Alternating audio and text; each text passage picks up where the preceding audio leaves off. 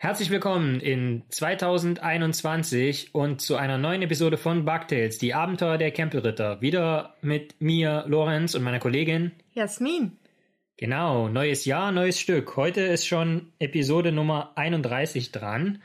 Und wie bewährt beginnen wir mit die News.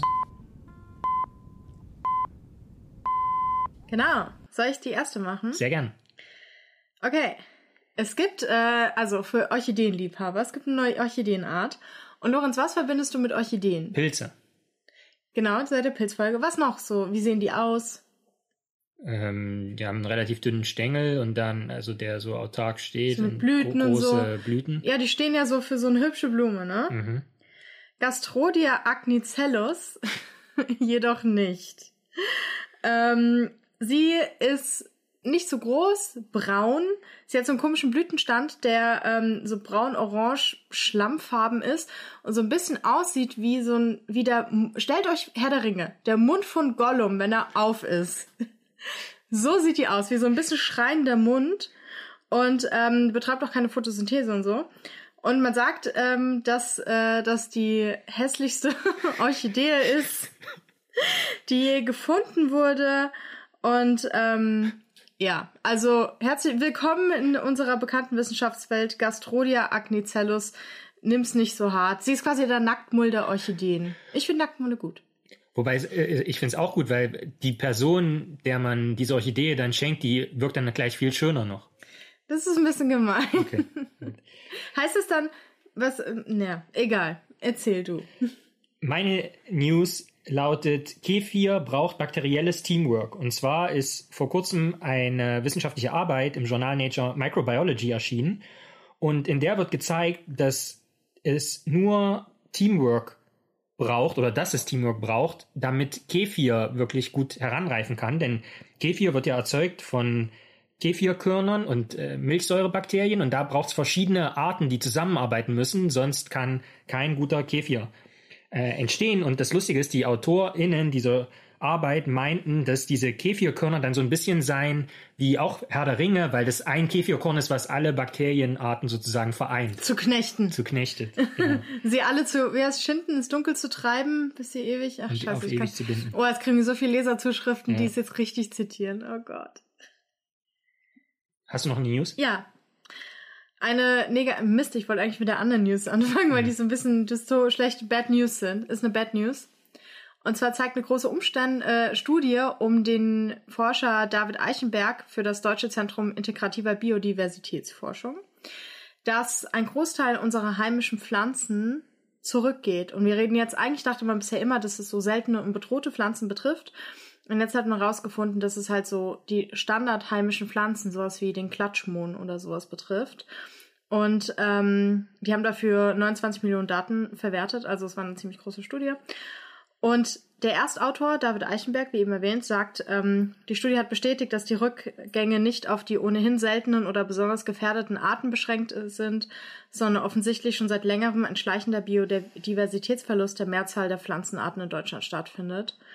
Und man hat dafür 2000 Spezies untersucht, also wirklich so ganz normale, die man auf jeder Wiese findet, Gänseblümchen so. Und über 70 Prozent ähm, sind, gehen zurück. Also es geht jetzt nicht nur um die seltenen und ähm, ja, und äh, man sagt auch, ähm, einer der Gründe ist auf jeden Fall unsere Landwirtschaft. Also, Hm. ja, bad news. Ja. Frage, tragen Viren auch zu Biodiversität bei? Viren? Ja. Ja, klar. Weil ist ja, ist ja halb, ist ja nur halb Bio, ist ja nur halb lebend quasi. ja, gut, aber trotzdem, ich meine, was die mit Gentransfer machen und so, na klar. Stimmt. Genau, dann haben wir ein bisschen mehr äh, Biodiversität durch die neuen äh, Stämme des Coronavirus. Meine News lautet Yay. diesbezüglich, dass die Phase 3 klinische Studie vom Corona-Impfstoff von Moderna jetzt veröffentlicht ist. Und zwar im New England Journal of Medicine. Wir hatten ja seinerzeit äh, uns zu Recht darüber aufgeregt, dass man jetzt klar Pressemitteilungen feiern kann, aber man wirklich diese Daten sehen will. Die sind jetzt veröffentlicht. Von 30.420 TeilnehmerInnen an dieser klinischen Studie, Phase 3. Und da kann man jetzt wirklich nachlesen, dass dieser Impfstoff extrem effizient ist und extrem wenig Nebenwirkungen hat. Beispiel systemische Nebenwirkungen wie Unwohlsein tritt zwar bei äh, einer großen Anzahl an ProbandInnen auf, aber in fast genau demselben Ausmaß auch in der Placebo-Gruppe. War das nicht das mit 51 Prozent ähm, kriegen? Was habe ich denn da gelesen? Na, kriegen halt, also ist quasi wie so eine Truppenimpfung, die, ist ja, die läuft ja auch kaum ohne Fieber und so Unwohlsein ab und so. Und das ist wohl bei Corona bei der zweiten Impfung so. Aber das ist auch echt schon die heftigste Nebenwirkung. Mhm, so. Genau, kann man, also, ist da alles genau aufgeschlüsselt, kann Genau. man sich angucken. Ja, so. Also es ist halt wie, wenn man irgendwie nach Bali fliegen will oder so und sich die Tropenimpfung gibt. Das ist halt, ist machbar, sag ich mal. Ja, dann, ich weiß gar nicht, fängst du an oder fange ich an? Du fängst an, weil Ich du hast an. beim letzten Mal die zweite Geschichte gemacht, oder? Stimmt, okay. Dabei ist es gar keine richtige ähm, Geschichte. Ein Geschichtchen. Es ist ein Plädoyer. Ein Plädoyer. Ein Plädoyer für Tauben. Weil Tauben zu Unrecht einen extrem schlechten Ruf haben. Und viele sagen so, sie sind die Ratten der Lüfte. Und das finde ich doppelt blöd, weil Ratten sind auch cool. Und Tauben auch, ja. Mhm. Also finde ich total blöd. Und von wegen, sie sind schmutzig und machen krank und so. Und das ist halt Unsinn. Also, das ist faktisch Unsinn. Und deshalb will ich jetzt über Vorurteile gegenüber Tauben sprechen. So. Schieß los. Zum Beispiel eins ist ja, Tauben machen krank. Ja, Mhm. das ist ja wohl das Hauptvorurteil. Äh, Vorurteil. und schon in den 70ern hatte man dazu Studien durchgeführt und die danach auch mehrfach wiederholt, auch noch in den 90ern. Und zwar hat man festgestellt, dass Tauben nicht mehr Krankheiten übertragen als jede Meise oder jedes Rot Rotkehlchen.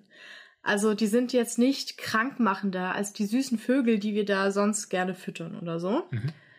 Und zum Beispiel auch hier in Frankfurt am Main hat man ebenfalls so eine Studie durchgeführt 1992 und hat bestätigt, ja, stimmt, Tauben sind nicht kränker als andere Vögel. Mhm.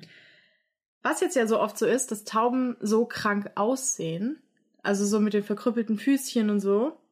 Und das kommt halt daher, dass die Menschen eben diese Vorurteile gegenüber Tauben haben, was dazu führt, dass sie Gewalt gegen Tauben anwenden und Konstruktionen zum Beispiel bauen an Gebäude, um Tauben zu vergrämen und dann irgendwie da brechen die sich die Füße drin oder so. Der Autofahrer fahren extra zum Spaß über Tauben und dann kommen die da total verkrüppelt, überleben die das und auch äh, selbst Kinder werden angehalten, irgendwie da mit dem Stock mal auf eine Taube rumzuschlagen und deswegen haben die halt sehr starke Verletzungen oft durch Menschen. Und ähm, sie sind natürlich dadurch, dass sie Kulturfolger sind, also sich bei uns ansiedeln, unsere Zivilisation, ähm, sind die halt viel mehr in unserem Blick als zum Beispiel jetzt Rotkehlchen, denen die Mhm. ähnlich krank aussehen oder sowas, die sich aber eher nicht eher bedeckt halten. So. Dann gibt's natürlich das Argument, aber Salmonellen.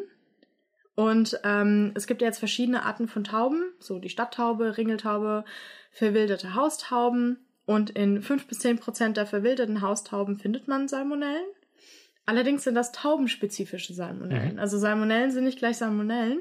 Und Stadttauben, die haben manchmal Menschensalmonellen, aber so selten, dass es wahrscheinlicher ist, sich beim täglichen Fleischkonsum irgendwie bei dem Schnitzel, das man im Supermarkt holt oder bei der Hühnchenbrust, dass man sich, oder wenn man Hühnerei isst, also ungekocht, die Schale ungekochter Hühnereier, die ist manchmal voll mit Salmonellen, und dass man sich da infiziert, ist wahrscheinlicher, als wenn man mit einer Stadttaube kuschelt oder so. Also äh, auch kein Argument. Dann natürlich, Tauben kacken überall hin.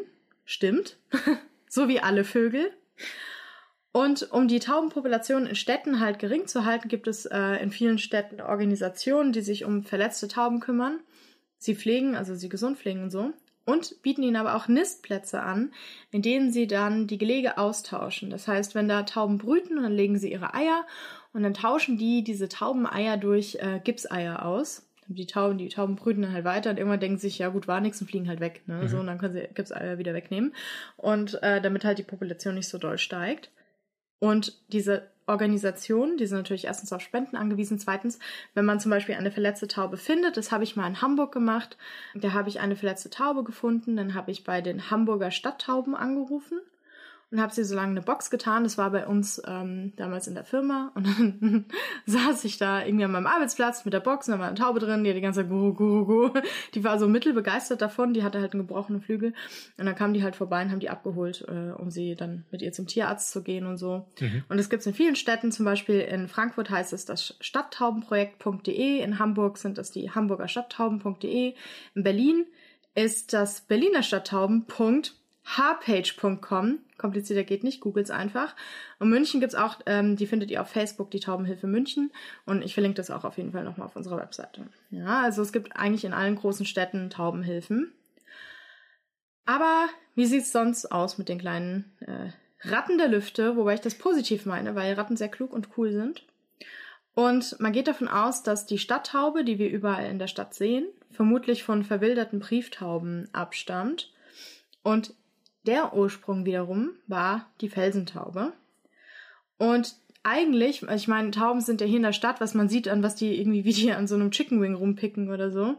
Aber sie sind halt eigentlich äh, ganz normal auf Vogelernährung eingestellt, das heißt Körner und Samen und ab und zu, zu mal Insekten oder so und passen sich in der Stadt aber dann halt den Gegebenheiten an. Aber es gibt trotzdem viele Stadttraubengruppen, die dann immer an den Stadtrand fliegen, auf die Felder und so und eher in die Natur und dort dann irgendwie picken und dann wieder in die Innenstadt fliegen. Aber die meisten natürlich, weil es jetzt so viele Tauben sind, essen halt in der Stadt, was ihnen vor den Schnabel kommt, was auch nicht immer sehr gesund ist. So. Und das alles machen sie halt in Schwärmen, weil die sind super sozial und fühlen sich halt am liebsten unter möglichst vielen Artgenossen wohl. Da kann man sich ja auch sicher fühlen. Viele Herdentiere haben das ja auch. Und sie bilden aber ganz verschiedene Gruppen. Das heißt, sie bilden Brut-, Nahrungs- und Rastschwärme nennt man das. Also sie essen gemeinsam, ähm, sie brüten gemeinsam und sie chillen gemeinsam. Allerdings wechselt hier die Besetzung. Das heißt, wenn zum Beispiel zwei Tauben, Bert und Inge, in einem Brutschwarm sind und irgendwie vielleicht sogar miteinander Babys machen oder so, heißt es aber noch lange nicht, dass Inge dann mit Bernd chillen will. Das will sie dann vielleicht lieber mit jemand anderem. Das heißt, die Zusammensetzung des anderen Schwarms ist dann anders als die des Brutschwarms, die wiederum anders ist als die des Essensschwarms. So, ja. So oder so, ich möchte einfach nur Plädoyer dafür halten, dass man keine Vorurteile gegenüber Tauben hat. Die sind total unbeliebt dabei und alle lieben Rotkehlchen und so. Dabei sind das eigentlich genauso liebe und kluge Vögel auch. Sie sind nicht eklig, sie sind nicht gefährlich, sie sind nicht dreckig, sie machen nicht krank, sie sind empathisch und sozial und niedlich. Und ich möchte, dass das mehr gewürdigt wird. Ende. Ja, zu Recht, das ist ja auch kein Diss gegen Rotkehlchen, sondern quasi. Nö, das ist mein Liebling, das sind meine Lieblingsvögel. Ja. ja. aber Tauben sind halt irgendwie, ich schon als Kind habe ich gehört, nee, nicht zu den Tauben, die sind dreckig und so, aber Rotkehlchen, Meise, ja, ja, klar, einfach mhm. hin. Dabei ist das halt Schwachsinn. Mhm. Also die haben die gleichen Krankheitserreger und ähm, sind gleich gefährlich und sehen halt einfach anders aus und sehen halt oft irgendwie so verkrüppelt aus, weil ähm, die, das machen wir Menschen halt, die dann mhm. irgendwie da, oder Katzen, die werden auch viel von Katzen erwischt oder von Hunden. Ähm, Leute muntern ihre Hunde ja oft auch noch danach, diese Taubenschwärme da einfach mal reinzurennen, zu jagen und so. Und äh, das ist halt einfach nur ein gemeines Vorurteil. Und das äh, finde ich doof. Fand ich schon als Kind, als ich dann irgendwann das Market Share, ich weiß gar nicht, wie ich das geschnallt habe, weil uns als Kinder ja auch, oh, nicht zu den Tauben, die sind, die sind ganz krank machen, die sind eklig und so. Aber irgendwann habe ich das geschnallt, dass das überhaupt nicht stimmt und ich möchte, dass das mehr Leute würdigen, dass ja. das einfach nicht stimmt. Zu Recht. Ich habe eine Frage. Ja. Und zwar hast du ja gesagt, Tauben sind Kulturfolger. Hm. Und jetzt seit Corona gibt es ja quasi keine Kultur mehr. Und merkt man das bei den Tauben auch irgendwie? Dass ich weiß gar nicht, ob es dazu jetzt schon Daten gibt, aber ich kann es mir vorstellen. Also wenn halt, ähm, ich meine auch die Sperlingsarmee in Berlin zum Beispiel, in mhm. Restaurants und Cafés und so, draußen, weiß nicht, die gingen dieses Jahr vermutlich auch wie sie schlechter aus. Mhm. Aber naja, dieses Jahr ist eh schwierig. Ich meine, da gab es diese Krankheit unter den Blaumeisen zum Beispiel, diese mysteriöse, diesen Virus war es, glaube ich. Nee. Oder war es eine bakterielle Infektion, die halt die ganzen ähm, Blaumeisenbestände mhm. platt gemacht hat. Also 2020 war für uns alle hart irgendwie. Mhm. Gut, war ja letzt, letztes Jahr. Letztes Jahr, stimmt. Ja. Ich sage, das, das dauert jetzt bis März, bis ich mich langsam umstelle. Heute ist der 4. Januar. 4. Januar. Und die Tatsache, dass wir tatsächlich in 2021 aufnehmen, zeigt sich auch daran, dass ich für meine Geschichte, wenn ich jetzt da schamlos überleiten darf. Mach das, ja, bitte. Dass ich mir da zu Herzen genommen habe, was unsere HörerInnen uns geschrieben haben, weil wir hatten ja, äh, glaube ich, noch im Zuge der Weihnachtsfolge oder der Jahresabschlussfolge gefragt, was so die Lieblingsepisoden mhm. waren. Und da kam relativ häufig. Dino. Kam relativ häufig Dino, aber. Tiere. Ja, Tiere, genau. Mehr. Entschuldigung, ich, ich fühle mich auf einmal so im Ratemodus. Nee, aber eben, ich hatte dich ja vorhin schon gefragt, was du, also das, das ist äh, quasi ein, ein Teilaspekt ist, den du sehr gut findest. Und da war der, dein, das erste Wort, was du darauf geantwortet hast, war schon richtig, weil dein erstes Wort war Insekten. Ja. Und auch ein Teilaspekt, den ich sehr gut finde, der aus drei Buchstaben besteht. DNA. Fast. Irgendeine Base.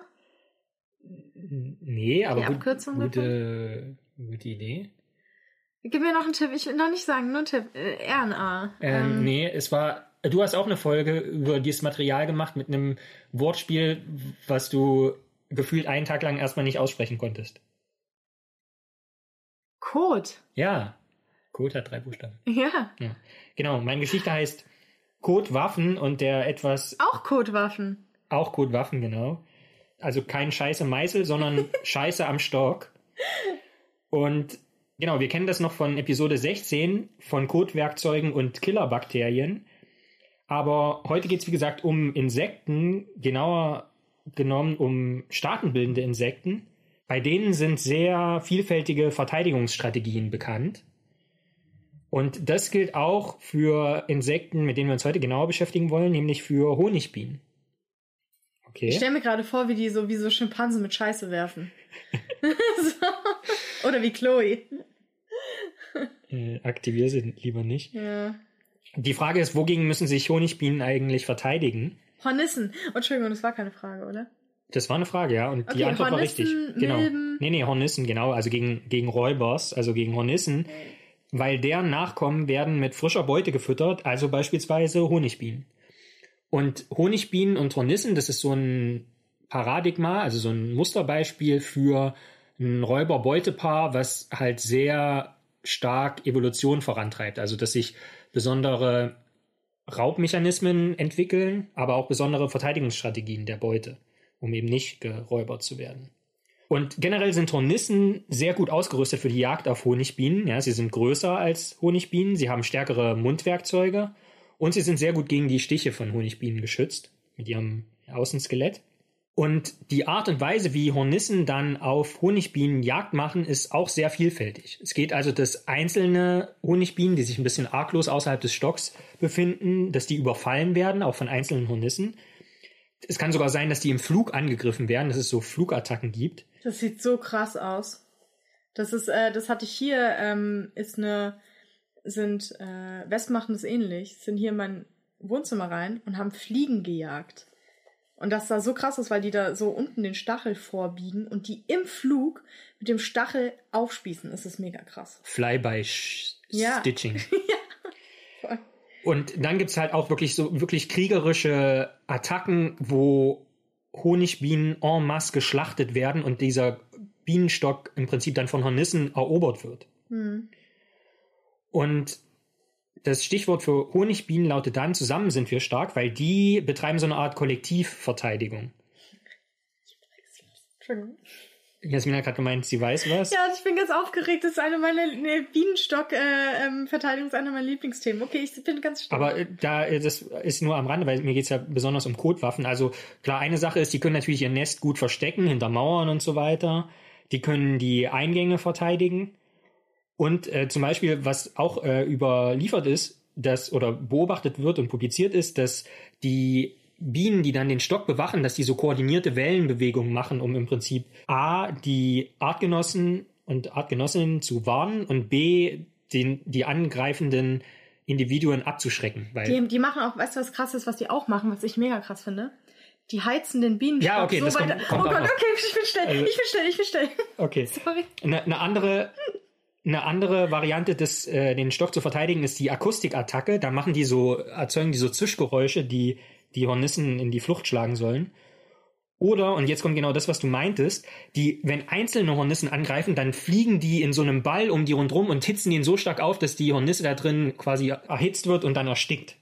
Das sind allerdings alles mitunter Eigenarten von unterschiedlichen Honigbienenspezies. Hauptsächlich in Asien sind die verbreitet.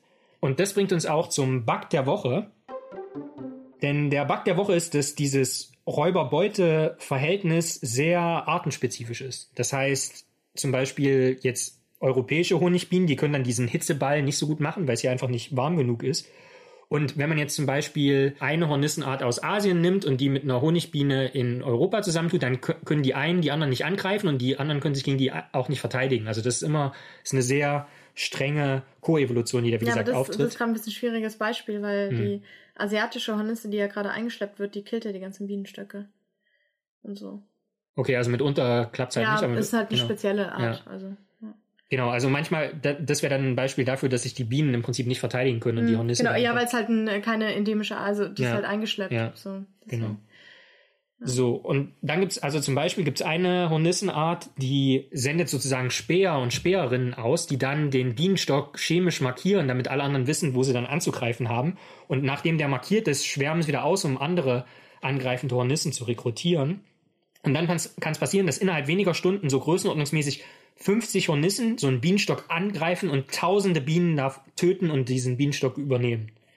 Und den dann auch also quasi da Mhm. einmarschieren und den dann selbst verteidigen und so. Und Wie ist es dann? Die killen dann die ganze Brut und alles, ne? Und dann die killen die dann- ganze Brut und nehmen die Brut, um ihre eigene Brut zu Genau. füttern. Ja. Genau. Und jetzt ist es aber so, dass eine andere Honigbienenart, diese Speerinnen, die eigentlich den Bienenstock zunächst chemisch markieren sollen, dass die die entdecken und dann ins Innere gehen und da Vibrationsalarm geben. Das heißt, die vibrieren dann so. Dann wissen die, oh shit. Genau, und, und dann sind, genau, dann sind alle anderen gewarnt. Oder es gibt auch eine japanische Honigbienenart, die eine Tanzwarnung vollführt. Das heißt, die tanzen dann im Ja. Innern und dann wissen alle anderen, okay, hier geht gerade was ab. Ansonsten, ich meine, wer mal 16 war und in die Disco gegangen ist, Stell dir ja, vor, die twerken dann so und Ja, die genau. anderen so, oh shit. da, wenn man da manchmal Leute tanzen gesehen hat, muss man auch, okay, jetzt ist gerade irgendwie nicht so gut. Äh, da kommt, konnte sich ein Angriff nähern. Und wa- was aber normalerweise eine Abwehrstrategie war, war, dass diese Honigbienen dann pflanzliche Bauteile oder Pfla Stücken von Pflanzen vor diesem Bau postiert haben, um den verteidigen zu können. Aber was jetzt weniger erforscht war, war das Räuber-Beute-Verhältnis zwischen der Honigbiene Apis cerana und der Hornissenart Vespa soror. Und die wurde jetzt untersucht in einer wissenschaftlichen Arbeit, und zwar in Vietnam, von Heather Mattia und KollegInnen, die sind vom Wellesley College in Wellesley Massachusetts in Amerika. Und deren Arbeit wurde veröffentlicht in dem Magazin Plus One, also der Public Library of Science One 1. Das ist alles frei zugänglich. Am 9. Dezember 2020 ist die Arbeit erschienen. Und die haben mit ImkerInnen in Vietnam gesprochen und die haben so Honigbienenstöcke mit jeweils so 2700 bis 3700 Waben und etwa 600 Arbeitsbienen pro Kolonie. Und was da häufiger beobachtet wurde, ist, dass es eben so zu Hornissenangriffen kommt, bei denen dann eben diese Massenschlachtungen auftreten. Also so einzelne Hornissen ne übernehmen dann die komplette Kolonie. Und was den ImkerInnen da aber aufgefallen ist, dass zu Zeiten von diesen Attacken plötzlich, Zitat, unbekanntes Material um diesen Bienenstock entdeckt wurde. Oh, ich kann, ich ahn's schon, was Ja. ist. Und das nächste Kapitel meiner Geschichte trägt den Titel Für Imker und ewig, weil eine Person der Imkerei meinte dann, hm, dieses unbekannte Material könnte Kot sein, weil diese Person hat Bienen dabei beobachtet, die Honigbienen dabei beobachtet, wie sie Wasserbüffeldung gesammelt hätten. Ach, krass, okay. Und dann haben Das heißt, es ist nicht deren eigenen Exkrement. es sind nicht deren eigenen Exkremente, genau. Weil alles, wonach Bienen sonst jagen oder was sie sonst sammeln, ist pflanzlicher Natur. Ja? Nektar, Pollen, verschiedene Wachse. Gut, wenn man jetzt nicht ganz so streng ist mit der Definition, dann könnte man sagen, okay, sie konsumieren auch Exkremente, weil sie ja ähm, mitunter in so Brackwasser Ja, trinken. ja. Und wenn da jetzt irgendwie Kot gelöst ist oder so, dann stört sie das nicht. Und Wen stört das schon? und es ist immerhin bekannt, dass manche stachellose Bienen Kot in ihren Stock einbauen. Aber für, den, für diesen konkreten Fall ist es das erste Mal, dass Honigbienen der Gattung Apis, dass Honigbienen also festen Stuhl, also Kot, einsammeln und nutzen, in dem Fall als Verteidigungswaffe. Und, und wie? Genau, was wurde beobachtet? Also erstmal haben sie, wie gesagt, gemerkt, dass immer so nach zehn Tagen plötzlich so Flecken an den Bienenstöcken waren. Ich werde auch ein Foto äh, hochladen und vielleicht werde ich, sollten wir auch vorher mal ein Foto davon äh, posten und die Leute fragen, was sie glauben, worum es hier geht. Also man sieht im Prinzip den Eingang von diesem Bienenstock und da sind so, so wie so Schlammspritzer, sieht es im Prinzip aus, was da rundherum ist. Und das haben sie bei 339 Kolonien beobachtet und etwa bei der Hälfte von denen war, nach zehn Tagen waren eben diese, was sich dann herausstellte als Kotspritzer, ähm, haben da diese Eingänge dieser Stöcke flankiert. Und das haben sie beobachtet, als sie dann wirklich Honigbienen markiert und gefangen haben, die wirklich Kotstücken von diesem Wasserbüffeldungen in ihren Mandibeln, also in ihren Mundwerkzeugen hatten Ja. und den dahin getragen und, äh, haben. Und vor allen Dingen haben sie gemerkt, dass diese Flecken nur auftreten, wenn eben Hornissen zugegen waren, die da attackieren äh, konnten. Und äh, das heißt, die hatten im Prinzip so einen Kontrollversuch. Einmal konnten die Hornissen angreifen, dann waren diese Kotflecken da. Und wenn die die Hornissen aber abgehalten haben von dem Angriff, dann waren auch keine Kotflecken da. Mhm. Und dann haben sie gedacht, okay, gut, dann müssen die Honigbienen ja irgendwie die Hornissen spüren können, um sich gegen die zu verteidigen. Das heißt, die haben aus den Drüsen der Hornissen haben die so ein Sekret Hm. isoliert und haben dann nur dieses Sekret da ausgeschmiert und dann sind die Honigbienen auch gekommen, haben den Kot da hingemacht, obwohl keine Hornissen an sich da waren, sondern Mhm. Ja. die die nur riechen konnten sozusagen.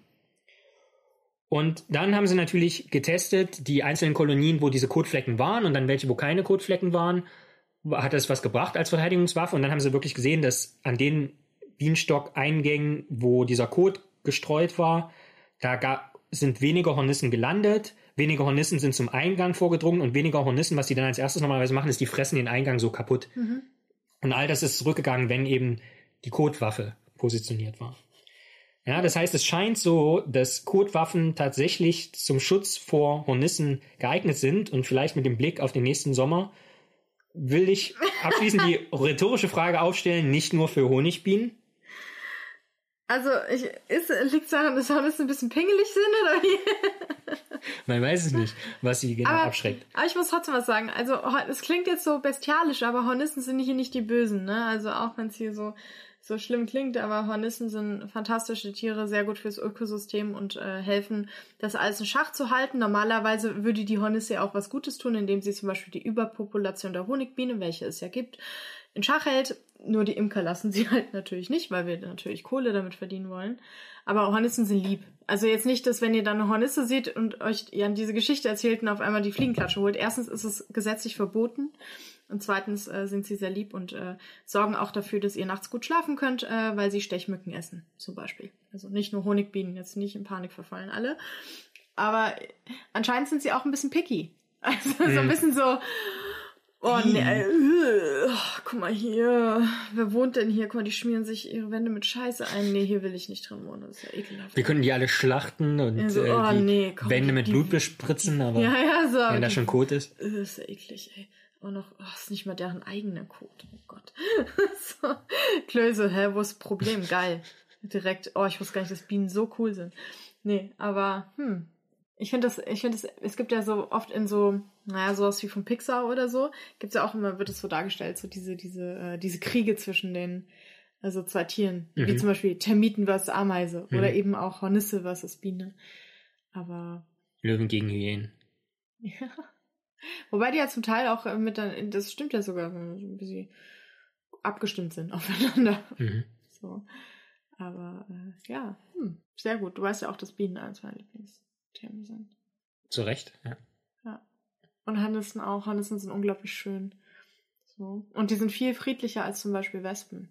So. Also die stechen seltener, ähm, sind, lassen mehr mit sich machen.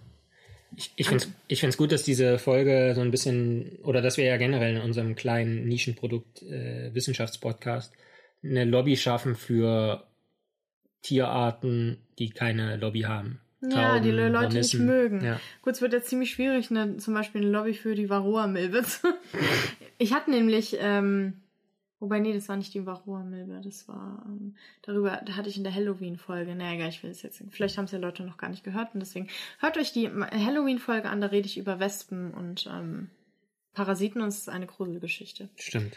Krass, Krasser Scheiß. Genau. Und äh, ja, ich habe da nämlich eine Hornisse gefunden jetzt im Spätherbst und die war, die hatte da so Parasiten drin. Und die hat mir sehr leid getan und äh, und die sind auch bedroht und sind auch geschützt in Deutschland, zu Recht. Und äh, ich finde die einfach total schön. Also klar, wenn da so ein Brummer ankommt, denkst du dir auch erstmal so, ja, alles klar. so. Aber die sind ziemlich cool. Und ich finde es auch ehrlich gesagt cool, was für Strategien diese ganzen, ist schon interessant, diese, äh, dieses Zusammenspiel zwischen Biene und Hornisse, also von beiden Seiten aus. Ja. So dieses krasse Kollektiv bei Bienen, da habe ich eh auch so eine Folge noch in der Pipeline, äh, um so ein bisschen diese Kollektivgeschichte, wie die, wie bei denen Demokratie funktioniert sozusagen. Ähm, und wie die sich auf Dinge einigen. Das können die nämlich. Also Abstimmungen und sowas machen, tatsächlich. Und äh, ja, was für geile Mechaniken es da gibt. So. Oder Ameisen auch. Staatenbildende Insekten finde ich schon krass. Ja. Also deswegen, das inspiriert ja auch immer alle möglichen, irgendwie in der Literatur oder im Film oder so. Staatenbildende Menschen. Staatenbildende Menschen, ich weiß nicht. Ich wollte gerade sagen, Tiere haben es vielleicht ein bisschen besser drauf, aber naja, eigentlich nicht, weil also äh, die sind sehr utilitaristisch. Das heißt, das Wohl der Gruppe steht über dem Wohl des Einzelnen. Ungünstig, mhm. wenn man zum Beispiel eine Minderheit ist. Mhm. So, der, also das Wohl der, nicht der Gruppe, sondern der Mehrheit. Zum Beispiel Ameisen, da ist es ja so, dass wenn eine Ameise krank ist, dann wird die getötet. Oder halt irgendwie ähm, verstoßen, rausgebracht und mhm. stirbt dann dort. Also, ja. da ist es dann nicht so, wie wir setzen uns für dich ein, sondern eher so Kopf ab. Also, kann man aus Ameisenperspektive verstehen. Mhm. Wir Menschen haben da zum Glück mehr Möglichkeiten. Ja.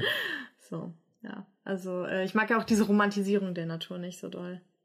Dieses, äh, oh, da ist schön die Ameisen immer Gemeinschaft und so. Und ich denke so, Alter, mhm. Würde, würde, würde ich mal vorher recherchieren, ein bisschen genauer. Ja. Schön. Äh, hast du eigentlich eine Frage? Was ist dein lieb liebster Disney-Charakter? Disney? Was ja. ist denn alles Disney? Ariel, ähm, 101 Martina, Disney Pixar, also das große Krabbeln, äh, König der Löwen, äh, Toy Story. Toy Story, ja. Wo, wobei, warte mal, ist, ich, ich werde das jetzt live äh, recherchieren, ich bin mir gerade nicht sicher. Ich weiß nicht, war es damals schon Disney Pixar? Ja, doch, ja. Mhm. Okay. Äh, ich fand ehrlich gesagt, äh, Herkules war auch Disney, oder? Ja, ich habe das voll geliebt. Total ja. unterschätzt, oder? Ja. Keiner, keiner schaut diesen Disney-Film. Ja. Und wie hieß sein, hier Phil zum Beispiel, dieses kleine, mickrige, dieser Lehrer, dieses äh, Ziege, halt Ziege halt. Hängebauchschwein, weiß nicht, was das ist. Nein, das war ein Centaur, oder? Ah, okay. So. Ja. Okay. Das war. Das war. Okay, das, ist dein Lieblings, das ist dein Lieblings-Disney-Film dann auch? Ja. Und gut, was gab's da für Tiere? Da gab's natürlich das sein, Pegasus. Genau, sein Pegasus. Wie hieß es nochmal? Hieß es Pegasus? Ich glaube schon. Bei dir, warte, lass mich raten. Ja, rate. Kommst du nicht drauf. Also, machen wir mal noch Film und Charakter. Was, was ist mein Lieblings-Disney-Film? Was würdest du denken? Das ist, glaube ich, ungewöhnlich. Erstmal will ich noch was zu Herkules sagen. Und zwar hatte ich da, das gab es damals bei Aldi, als ich Kind war, das Herkules-Computerspiel. Und es war so cool. Ich habe es so dermaßen geliebt. Das wollte ich nur mal sagen. Es war, das war so Jump and Run, oder? Ja, wie? richtig geil. Mhm. So richtig, richtig gut. Also als Kind, keine Ahnung, wie ich es jetzt fände, aber damals fand ich es richtig gut. Wir hatten das so auf, es war eins der wenigen Sachen, die wir irgendwie hatten, hatten wir auf Videokassette und dann habe ich das äh, meinem Großcousin ausgeliehen. Und der hat es mir dann irgendwann nach Wochen, hat es mir wiedergegeben und da war so in der Hülle einfach nur war so eine Falte drin. Mhm. Und dann habe ich furchtbar geheult. Ich weiß auch oh nicht, hat die Qualität des Videos ja nicht verändert oder so. Du bist auch so ein, der so Comics, wenn du Comics lesen willst, so Mint und weh, da ist ein Knick drin. nee, eigentlich gar nicht. Also klar, ich hatte immer diese lustigen Taschenbücher, wo dann irgendwie die Buchrücken mhm. so ein Bild ergeben haben. Aber selbst wenn das so irgendwie aufgefaltet war, wenn da so Falten, hat mich jetzt nicht, nicht gestört. Das Problem mit Disney ist ja echt, dass das alles sehr, also in der Rückschau ist halt ja, sag, un, unfassbar frauenfeindlich und rassistisch und alles. Ja. Ähm, und ich weiß nicht, ob es eine Ausnahme gibt. Ja. Aber okay, wenn man das jetzt mal als gegeben hinnimmt, ja, zwar, wenn ich nicht drauf komme, dann ist irgendwie Susi und Strolch und. Das war als Kind mein Lieblings-Disney-Film. Okay. Gott sei Dank mittlerweile nicht mehr diese komischen. 101 Dalmatiner mit Chlorella de Vil. Ich fand Cruella ist schon ziemlich cool. Mhm. Cruella de Vil. Ähm, nee, also ich fand auch Ariel Ursula ziemlich cool, mhm. tatsächlich. Ich mag irgendwie immer die Bösen mehr. Aber mein Lieblings-Disney-Film ist Ein Königreich für ein Lama. Cusco, finde ich sehr gut. Kronk ist da auch einer meiner Lieblingscharaktere. Und ähm, ich mag die böse Isma. So. Ich mag immer die Bösen. Also Königreich von Lama ist mein absoluter Lieblings-Disney-Film. Den schaue ich auch jetzt bestimmt zehnmal im Jahr immer noch. Ich liebe es. Komplett. Ich kann ihn mitsprechen. Aus welchem Jahr ist er denn? Äh, 2003, 2004, irgendwas. Okay. Und, ähm, aber mein Lieblings-Disney-Charakter, wenn wir es jetzt auf Bugtails beziehen, also irgendwas Tier-Pflanzenmäßiges, dann mag ich. Ja, Pumba ist natürlich super, ne? Aber ich liebe eigentlich Bagheera, König der Löwen, Bagheera und dieses Duo aus Bagheera und ähm, Baloo fand ich schon sehr gut. Und ich mochte Akela, den, den, den Wolfschef. Mhm. Und ich mochte aber auch mh, hm, bei, also bei dem unfassbar rassistischen Disney-Film Pocahontas mochte ich den Waschbär. Ja, Waschbären sowieso. Der war, der war echt cool. Ähm, der Kolibri war auch irgendwie sehr stumm, aber trotzdem gut. Ähm, 101 Thema mochte ich gar nicht so. Ich mochte da nur tatsächlich Cruella Devil, fand ich irgendwie cool. Ähm, und naja, gut, also das große Krabbeln war, boah, ich habe das bestimmt täglich geguckt, irgendwie früher, als es rauskam. Zusammen mit Ants, der total große Krabbeln Ants kam, glaube ich, gleichzeitig raus. Ich war mit beiden im Kino und es war so, oh Gott, in einem Jahr zwei Filme über Insekten, wie geil kann es werden? Ja, so schon für die kleine Jasmin. Und das fand ich ziemlich gut. Und da gab es diese dicke Raupe, wie ein Schmetterling und die fand ich toll. Und die hat irgendwie bayerisch gesprochen in der Synchro. Ich weiß nicht warum, aber ich habe die extremst gemocht. Ich bin ein wunderschöner Schmetterling. Und natürlich, klar, Nemo. Findet Nemo. Mhm. Ähm, da mochte ich, so wie alle, irgendwie Dori. Mhm. Den Vater fand ich ein bisschen nervig. Nemo auch. Und nein, aber da die Schildkröten, die fand ich auch ziemlich gut. Ja, also egal, bla bla bla bla bla. Mhm. So, aber König Reich von Lama ist, äh, das schaue ich total gerne. Das war's mal wieder, eine Folge von Bugtails, euer Lieblingspodcast über Geschichten aus den Biowissenschaften. Und wir hoffen, dass ihr natürlich nächstes Mal wieder dabei seid und all euren FreundInnen von diesem wundervollen Wissenschaftspodcast äh, berichtet, wo es ganz viel um Tiere und Zeug geht. Und ähm, wir freuen uns, wenn ihr uns natürlich folgt auf Spotify, auf iTunes und äh, sonst äh, auf unseren Social Media Kanälen wie zum Beispiel Instagram und Twitter und so. Und natürlich, wenn ihr uns bewertet in Podcast-Portalen und äh, wir hoffen, dass ihr nächstes Mal wieder dabei seid. Dann habt einen sehr guten Start in 2021, seid brav, ähm, kümmert euch um die Umwelt, bitte fahrt keine äh, Verbrenner, kauft euch keinen SUV dieses Jahr und wir hören uns in der nächsten Folge. Bis dann. Macht's gut.